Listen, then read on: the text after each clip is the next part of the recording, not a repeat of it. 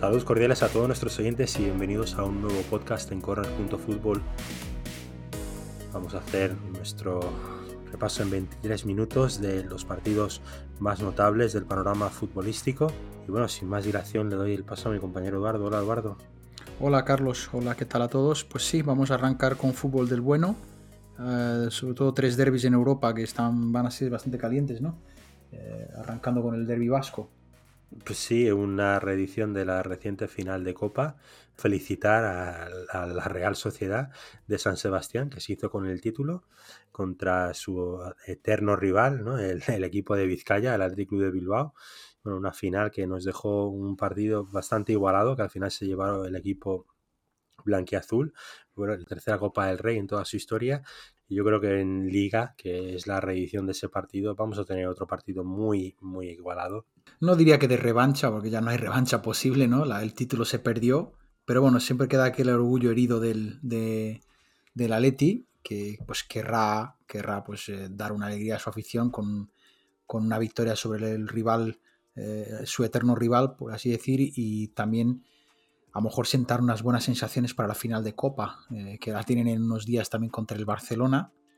Y a ver si, si de esta vez se llevan el, se llevan el título ¿no? de a sus vitrinas, que para mí creo que ha sido una gran decepción para ellos, porque todos sabemos que el Bilbao este, este, tiene una cierta, un cierto cariño por este trofeo, que lo ha ganado muchas veces y bueno, pues les cuesta. Eh, no alzarse con él. De todas formas, un gran logro de los Churri Urdin, ¿no? Que mm, sí, eh, desde el 87 creo que no, no se llevaban el título. Una final contra el Atlético de Madrid. Y la, anterior, la primera de todas, cuando todavía no existía ni la liga, que no estaba ni formada. Y ni siquiera se llamaba Real Sociedad, era Club Ciclista de San Sebastián. sí, es. Eh, sí fue gran, un, gran, un gran logro eh, pues con Toshak, ¿no? que, y, bueno, y Manuel es el tercer entrenador que tiene, que tiene título ya con la Real, que bueno, pues, eh, Ormachea fue el primero, y es un logro también para, este entrenador, para una ciudad que, bueno, pues eh, si no tiene la misma filosofía, que sí en ciertos antaños sí tuvo la misma filosofía que el Bilbao, pero ahora ya incorpora, lleva ya tiempo incorporando extranjeros a su plantilla, pero bueno, no deja de ser, eh, no deja de ser notable lo que han hecho. Un premio también para David Silva, ¿no? que sigue ganando títulos, ya a sus 35 años, pero sigue, sigue haciéndose con títulos. Un futbolista pues, eh, auténtico, único, de la generación única que ha tenido el fútbol español. Sí, un, ganador, ¿no? En toda regla, pues, ahí lo tenemos. Creo que son 20 títulos ya. Y una corrección del podcast anterior que hablé de la Real Sociedad y tú lo has comentado en este. El, núcleo del, del, club, por así decirlo, son canteranos hoy en día, porque cabe recordar que la Real Sociedad tuvo un momento bastante aciago en lo económico y tuvo que volver a sus orígenes, ¿no? A formar jugadores de cantera y sí que incorpora jugadores de fuera, pero la mayoría de ellos están formados dentro del club. Sí, Sí, pero sigue tirando de gente de, la casa, pero bueno, incorpora algunos jugadores foráneos. Eh, bueno, pues a ver si están yendo bien en la liga también, ¿no? A ver si, si consiguen llegar a puestos de Europa y a ver qué tal, ¿no? La verdad es que la temporada de ellos está siendo notable.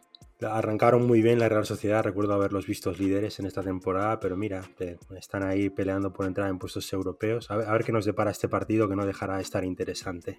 Sí, desde luego. Y si te Tenemos otra en España, ¿no? Sí, eh, ahí iba yo. Vamos a hablar del, del derby por excelencia, ¿no? Del clásico.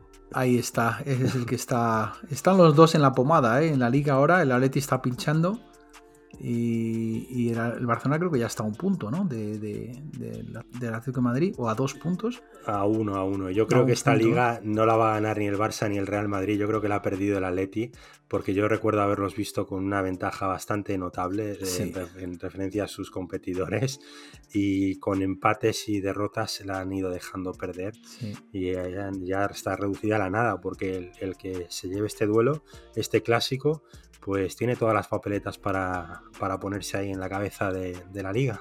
Sí, sí, la verdad es que sí, es lo que dices tú, la ganarán de rebote, pero bueno, ellos también es verdad, siempre, siempre están ahí. Eh, entonces, en cuanto pinchan los de arriba, en este caso el Atlético de Madrid, que está teniendo ciertas dudas, eh, vamos a ver, el Madrid parece que ha encontrado ese punto que siempre tienen al final de temporada, mira con la victoria ante el Liverpool, que parecía más complicada de lo que fue. Sí. Y al final, pues sacaron el. Sacaron el. eh, sacaron el, el duelo adelante lo- lo- con solvencia, con un 3 a 1. Bueno, es un, no es un, un marcador muy holgado, pero es una ventaja interesante para llevar a Inglaterra. ¿eh? Todo se puede terciar. También llegó, creo, el Barça con una ventaja similar hace dos años. 3-0. a- 3-0 sí. llegó. y al final acabaron perdiendo. Todos, todo el mundo Sí. sabemos lo que pasó en Anfield, pero bueno, esperemos que no sea así para el equipo blanco, que eh, creo que es el, el último. que como se- el último equipo español, representante efectivamente en, en la Champions y bueno, todos mis ánimos para, para ellos. Sí, mantiene, mantiene el fútbol español en lo alto. A ver si se hacen con esta la- campaña ha sido. Con la decimocuarta, ¿no? Que yo creo que sería una quimera, porque no lo veo al equipo Sí. como para ganar una Champions, pero bueno. El Madrid es capaz de todo. Creo que lo dije ya en el podcast anterior. A Madrid en estas fases hay que darle siempre como favorito. Porque cuando más herido está, más dado por muerto está el Madrid y ha ganado Champions así, ¿eh? Eh, que nadie daba nada por ellos y acaban siempre llegando. eh, concretamente la séptima eh, contra la Juventus. Sí, la del gol de Mijatovic, ¿no? Esa, Sí, me, sí. esa me iba a recon- de, esa me, me- me estaba acordando yo. Sí, nadie, nadie daba nada por el Madrid, nadie. Y mira, llegó allí. Cuando llegan a estas lides saben cómo comportarse como institución, como club. Y creo que transmiten eso a los jugadores, ¿no? Y, y se crecen, Eh, se crecen. no- ningún club ha llegado a, a las cotas que ha llegado el Real Madrid Sí. en cuanto a Champions y, en cuanto a títulos y tiene que ser por algo. No, no de, un, de un burro no haces un, un caballo de carreras, Exactamente. por así decirlo. Exactamente. ¿Qué, qué- qué te- qué- qué pronóstico le das a este partido, Eduardo, al Barcelona-Real Madrid? No me atrevo. Yo creo que aquí. Yo, yo le doy al Madrid ganador. eh, sinceramente. El Barcelona no está para tirar cohetes. Si bien que el Madrid tampoco lo está, pero veo al Madrid. Ahora, hoy por hoy, veo al Madrid mejor. Eh, más coheso, más, más unido, más como equipo. Tiene.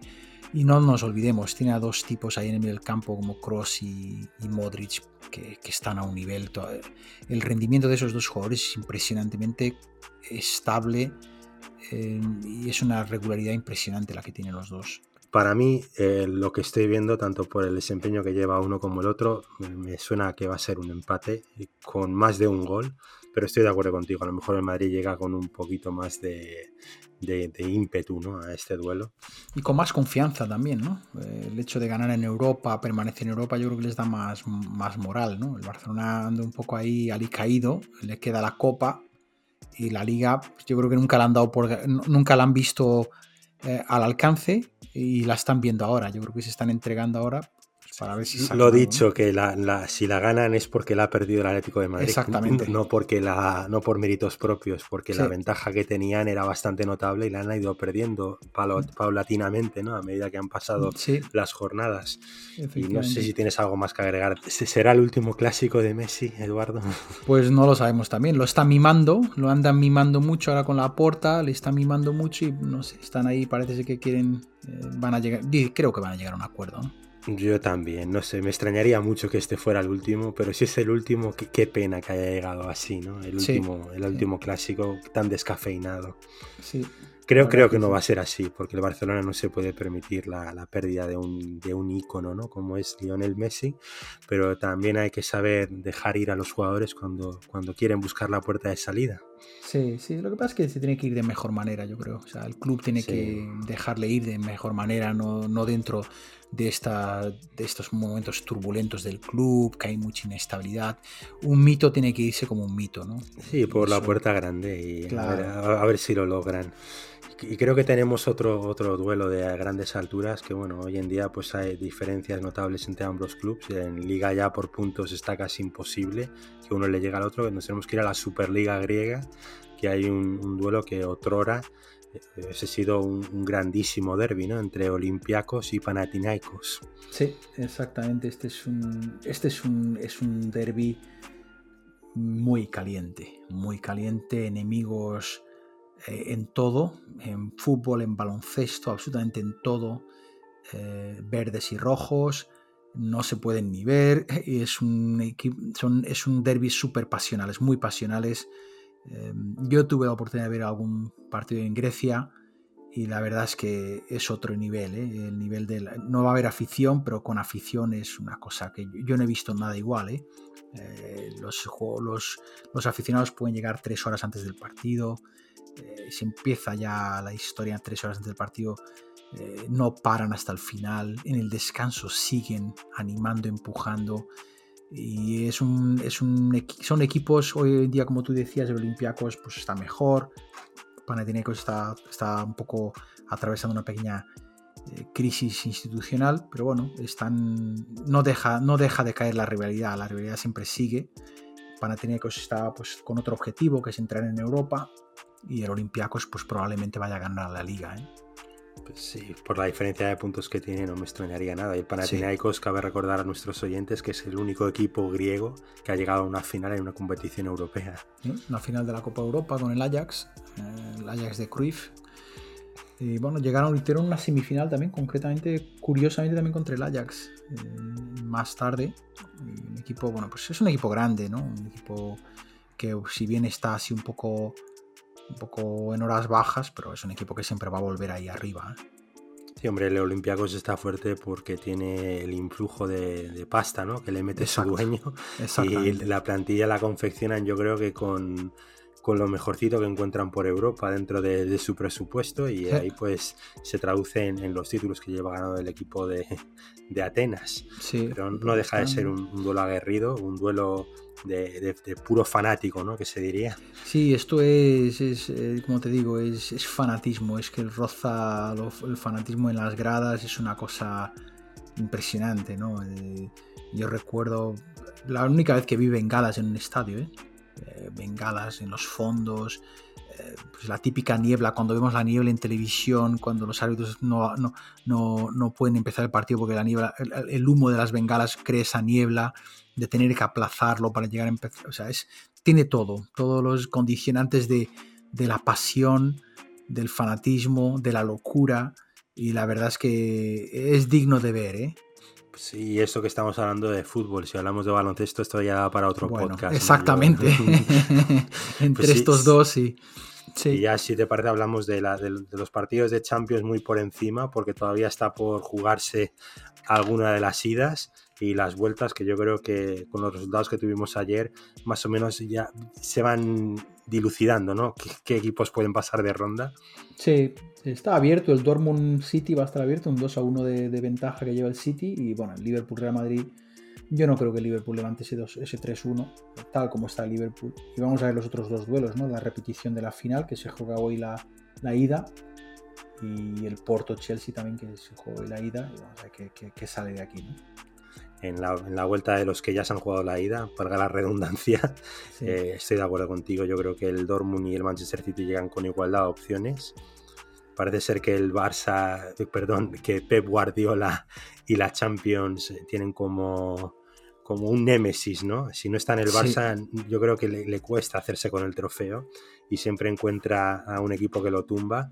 Y el Liverpool Real Madrid, pues me sorprendería tanto que el Liverpool levantara esta eliminatoria también, que lo doy como favorita al club blanco.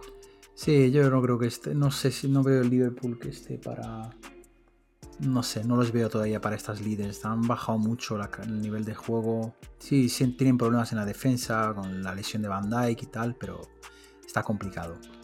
Y si te parece ya para cerrar competiciones europeas y los partidos y entrar en nuestro guiño, ¿no? Al club histórico del balompié español, hablamos un poco de Europa League y, lo hacemos formato quiniela, si te parece. Vamos con ello. Yo creo que en este, aunque a lo mejor me, no, me atrevo a dar un pronóstico muy, muy, muy certero, el Slavia Praga contra el Arsenal. Hombre, yo creo que aquí el Slavia dio la sorpresa, ¿no? Pero el Arsenal tampoco está bien. Yo me voy a apostar por el Slavia de Praga aquí, ¿eh? ¿Qué pasa? Pues a lo mejor sí, porque el Arsenal está muy flojo y no lo veo. Están jugando buen fútbol el Slavia también. Los vi contra el Rangers y están jugando bien. Villarreal, Dinamo de Zagreb, yo creo que aquí por, por la parte que nos toca, vamos con el submarino amarillo. El Manchester United Granada, a todo mi pesar, yo creo que aquí va a estar el, se va a encontrar con el muro, ¿no? El Granada. Sí, ya ha, conseguido mucho, ¿eh? ha conseguido lo que nunca había conseguido antes en su historia. Pero bueno, yo voy a torcer por el Granada, ¿eh? Sí, a mí me gustaría también que diera la campanada y que se colara en semifinales, que sería todo un hito ya contra, contra los Diablos Rojos. Sería. es la mejor eliminatoria posible, ¿no? Pasar con el Manchester United. Pues a ver qué tal. Yo aquí me decanto por el Manchester United por cuestiones históricas, pero también me gustaría que pasara. Potencial económico también, ¿no? y el Roma Ajax, pues no, no sé qué decir, sinceramente. Yo creo que aquí va a pasar la Roma. Mm, no, me atrevo a dar un pronóstico, la verdad. Yo creo que, hombre, el Ajax siempre tiene aquel fútbol alegre, eh, que bueno, pues siempre es bueno de ver, son muy descarados en la forma de jugar. La Roma no es que esté fenomenal este año, pero bueno, eh, tiene, más, tiene una experiencia en Europa también, ¿no? Y, grandes jugadores. Pues nada, ahí ha quedado nuestro pronóstico, Eduardo, a ver si acertamos o no. Vamos a acertar en algo, ¿no? Hablaremos de ello cuando tengamos que repasar estos partidos. ¿Y a qué zona de España nos vamos hoy? Para pues nos vamos al País Vasco, ¿no? Nos vamos a Vizcaya. Sí, a la provincia de Vizcaya, efectivamente, a un municipio que ya casi está incorporado a Bilbao, pero que no es Bilbao, que es eh, Sestao. Vamos a hablar del Sestao River Club, que adoptó el legado del Sestao Sporting Club, un equipo fundado en el 1916 con unos colores que nosotros creíamos bastante peculiares y hasta únicos ¿no? en, lo que a fútbol se refiere, pero nos hemos informado y hemos visto de que hay muchísimos clubes que verdinegros en, en el aspecto futbolístico. Cabe recalcar que el verdinegro no tiene ninguna simbología, al parecer. Al parecer la hermana de un jugador, cuando se fundó el club, le gustó esa combinación y la eligió para la camiseta para mi parecer, y esto es eh, una opinión personal mía, yo creía que la inspiración eran los delantales de los pescadores de antaño que usaban los mismos colores. A lo mejor estoy acertado, a lo mejor estoy muy equivocado y efectivamente no tiene ningún simbolismo. Pero Eduardo, si, si, te apetece hablarnos un poco de los clubes que hemos encontrado así, que también visten de verde y negro. Sí, lo que hemos visto, porque eh, hablando fuera de podcast, a mí me llamó la atención del Sestao cuando era, cuando era chaval precisamente eso, el uniforme, porque en España no he visto ningún equipo verde y negro. Eh, en la forma tipo, si veías el Inter, es azul y negro, el Milán, rojo y negro, pero nunca vi un verde y negro. Sí, hemos estado aquí indagando y tenemos en Italia tenemos a dos, ¿no? Concretamente hay uno en primera división que es el Sassuolo. Sí, el Sassuolo, el equipo del estadio del Tricolore, ¿no? Sí, ese es un equipo que, bueno, que es el que más está en lo más alto del fútbol mundial, por así decir, de las ligas mundiales. Eh, tenemos en, Italia tenemos otro también, ¿no? Que en la Serie B, el Pordenone. Sí. Y después Nueva Chicago en Argentina. Eh, también es un equipo que hemos encontrado aquí que, que tiene su, en su escudo el verde y negro, también y en su uniforme un equipo pues, y aprovechando que estamos en Argentina Eduardo hablando de Nueva Chicago que de, hecho es de una se creó antes que el Sestao Sporting Club. Eh, si te parece hablamos del Sestao River que es ese club que como he dicho recoge el legado. La refundación exacto por, qué se llama Sestao River? por River Plate no también efectivamente. de, Argentina eh, concretamente, pues, pues, un equipo que antaño sí hacía giras por Europa en los famosos torneos de verano que ya hemos hablado tantas veces y bueno, pues ha adoptado un poco ese nombre. Y bueno, pues es un equipo simpático, a mí me caía muy bien, pero yo, yo les conocí, me llegó a mí el Sestao y recuerdo todavía eh, que estuvieron un año a punto de subir a primera división, eh, que pues lo rozaron prácticamente y me, me, me, llamó, los descubrí, mira, los descubrí en, una, en un reportaje de la revista Don Balón, ¿no? una revista, pues eh, para aquellos aficionados españoles que pues, no, lo conozco, no lo conocieran, pues una revista de tirada mensual. Y la verdad es que era, era bastante chula porque es que hacía un recorrido eh, por la geografía nacional con algunos equipos y característicos tradicionales. Y ahí fue la primera vez que vi yo al Sestao, eh, en, alguna imagen del Sestao, de, de, su campo municipal de Las Llanas. Y como digo, ese año pues estuvieron a punto de, subir a primera, que lamentablemente no, se produjo. Don Balón, por cierto, era un icono futbolístico, eh, como tú bien has dicho, una revista semanal y eh, hasta, hasta ofrecían, eh, creo que ofrecían premios ¿no? anuales de mejor jugador Don Balón, entrenador Don Balón, etc. Sí, sí, salía con su póster central ¿no? de algún jugador, que exactamente sería el jugador del mes estaba bien y era, era una época en la cual pues, los ecos del fútbol internacional no llegaban tanto, no había internet obviamente, Y Don Balón sí nos ponía un poco al día de, de las ligas más importantes, vaya, no, no, no a lo mejor todas en detalle, pero sí te daba un poco las pinceladas de la liga italiana, de la inglesa, la alemana, eh, cuando pues antaño las fronteras eh, se hacían notar, ¿no? A todos los niveles, a nivel de información, no solamente en lo físico, ¿no? A nivel del traslado de la información, el conocimiento de otros clubes, etcétera. Y creo, creo que ha sido una revista muy importante en el periodismo español. Ciertamente, Eduardo, ahí que todavía está en formato digital, pero está muy descafeinada. Y simplemente recalcar, de, recalcar perdón, del Sestao, pues el, hecho de que también era un club que sonaba en las quinielas ¿no? y en los relatos radiofónicos de los años 90. Lamentablemente desapareció por cuestiones yo creo que afectaron a, toda la comarca, eh, pues, con el máximo estandarte de los Altos Hornos de Vizcaya. Cuando cayeron a mediados de los años 90, pues el club se encontró con una gran deuda, no vio a nadie, ni siquiera el ayuntamiento de la propia ciudad, con la disposición de poner dinero para reflotarlo y los, los, mismos aficionados recrearon el club y actualmente pues se bate el cobre en la tercera división española. En el grupo 4, ¿no? En el grupo 4, efectivamente, el del País Vasco, y de momento lo tiene todo de cara, porque está, creo que, segundo tercero en la clasificación de su hay suerte, exactamente, y, remontan el vuelo, eh, y bueno, pues vuelven a, aparecer donde tienen que aparecer, yo creo, ¿no? Eh, un equipo que, bueno, también resaltar, ¿no? Que han tenido gente, ha, tenido jugadores de renombre y técnicos de renombre. Eh, y yo creo que el que más llama la atención como jugador ha sido bueno, Ernesto Valverde, ¿no? Ernesto Valverde, efectivamente, que tú me decías que tenías un póster de él con la camiseta del Sestao cuando, era, cuando era joven en tu habitación. Efectivamente, efectivamente. Y, bueno, pues eh, todos sabemos ya lo que hizo Valverde como jugador, como técnico, lo que consiguió. Eh, pues, pues tuvo también en, entrenadores pues como Irureta eh, o Mané, Irureta que fue campeón con el Depor, y, Mané, bueno, pues entrenador del, del español. Y también me comentabas tú que, bueno, pues eh, entrenador de aquel Alavés, ¿no? Finalista con el Liverpool. Sí, el de, la, de la final de la UEFA contra Liverpool, que un, un partidazo para todas las personas que nos gustan el fútbol y que nos gusta ver goles, que lamentablemente se llevó el, equipo inglés, pero que nos dejó con ese... ¿eh? Con, ese buen sabor de boca, ¿no? Del gran desempeño del club, del club vasco. Sí, creo recordar que en ese equipo de, eh, volviendo al estado del equipo en ese equipo de, subir a primera creo que estaba Mendilibar también, el entrenador de Eibar. Eh, creo recordar. Pero han salido jugadores. En, activo creo que Ibai Gómez también jugó allí, en el, en el Sestao. Que nos corrija alguien si estamos en incorrecto. Y Gaizka Toquero, ¿no? Así. Eso, Gaizka Toquero también. Sí, tiene, o sea, yo creo que por la proximidad también, ¿no? Con, Bilbao, pues es normal que, haya una, un, un, trasvase de jugadores, ¿no? Eh, ah, hay, un, hay un montón de, equipos en un pañuelo ahí. Tenemos el Athletic Club de Bilbao, el Baracaldo, que es una ciudad casi adyacente a Sestao, el Sestao. Luego, si seguimos subiendo por la ría de Bilbao, tenemos el Arenas Club de Guecho, que es otro histórico del, fútbol español. O sea, imagínate, una cantidad de clubs.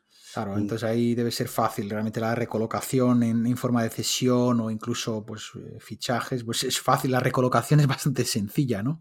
Pues sí, Eduardo, no tengo nada más que agregar de este club, se nos acaba el tiempo. Sí, pues nada, gracias a todos y suerte al que se estado y bueno, pues eh, aquí estaremos la semana que viene para otro podcast. Un abrazo a Sestao, al del País Vasco y aquí estaremos. Muchas gracias, Eduardo. Gracias, un saludo.